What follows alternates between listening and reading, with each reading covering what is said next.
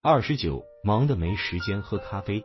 你应该忙的没时间喝咖啡，同时又能保持日程有条不紊。我的另一条推特是，你应该忙的连喝咖啡的时间都没有，同时还能保持日程表有条不紊。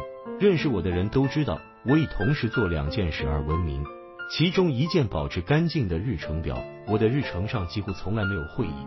我遇到一些人，当他们看到我的日程表时，几乎都要哭了。但与此同时，我其实一直都很忙，我总是在做事，这些事通常与工作相关，但不管是什么，都是当时需要做的最重要的事，也是我最感兴趣和最受启发的事。要做到这一点，唯一的办法就是不断的无情的拒绝会议。人们喜欢一起喝咖啡，以便建立人际关系，这在你职业生涯的早期时不错，那时你还在摸索。但是过了这个阶段，你就要充分利用时间了。有太多的事在等着，你必须无情的把会议剔除出去。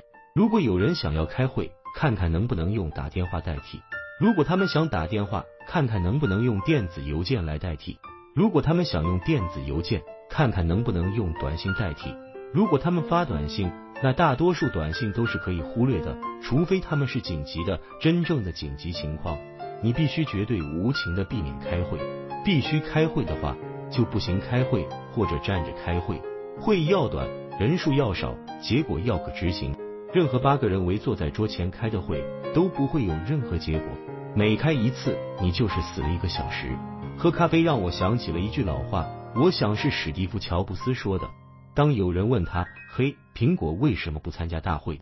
或者是“你为什么不来参加我的会议？”他的回答是：那样的话就没人在这里工作了。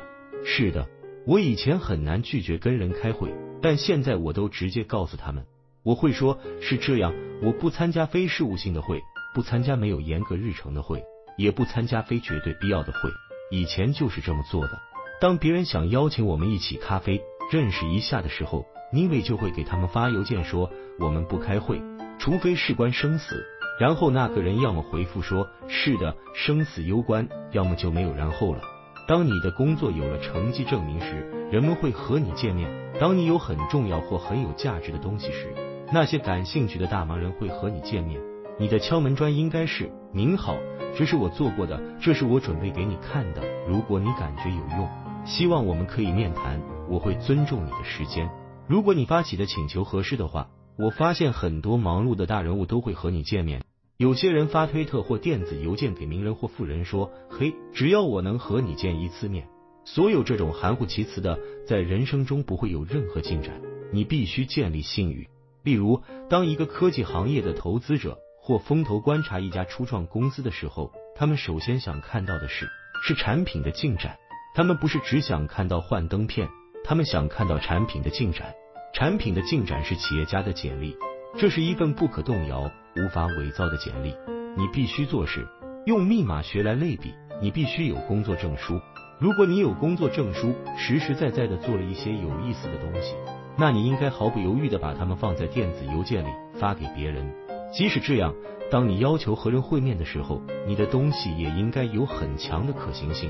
人脉的作用被高估了，即使是在你职业生涯的早期。我要说的是。如果你还没做成什么东西，你认为出去见见人、搞搞人脉、参加各种会议就能成功，那你就错了。人脉网络在你职业生涯的早期是比较重要，你也有可能通过见人得到意外的收获，但是几率非常低。就像我们前面讨论过的，当你希望遇到什么人得到好运的时候，你靠的是第一种运气，也就是盲目的运气；还有第二种运气，就是乱碰的运气。但你得不到第三种或第四种。他们是更好的运气，但是需要你花时间去树立声誉，认真做事，培养独特的视角，能够发现别人看不到的机会。拥挤的日程表和忙碌的大脑会摧毁你成就大事的能力。如果你想做一些了不起的事，无论你是音乐家，还是企业家，或者是投资人，你都需要自由的时间和自由的思想。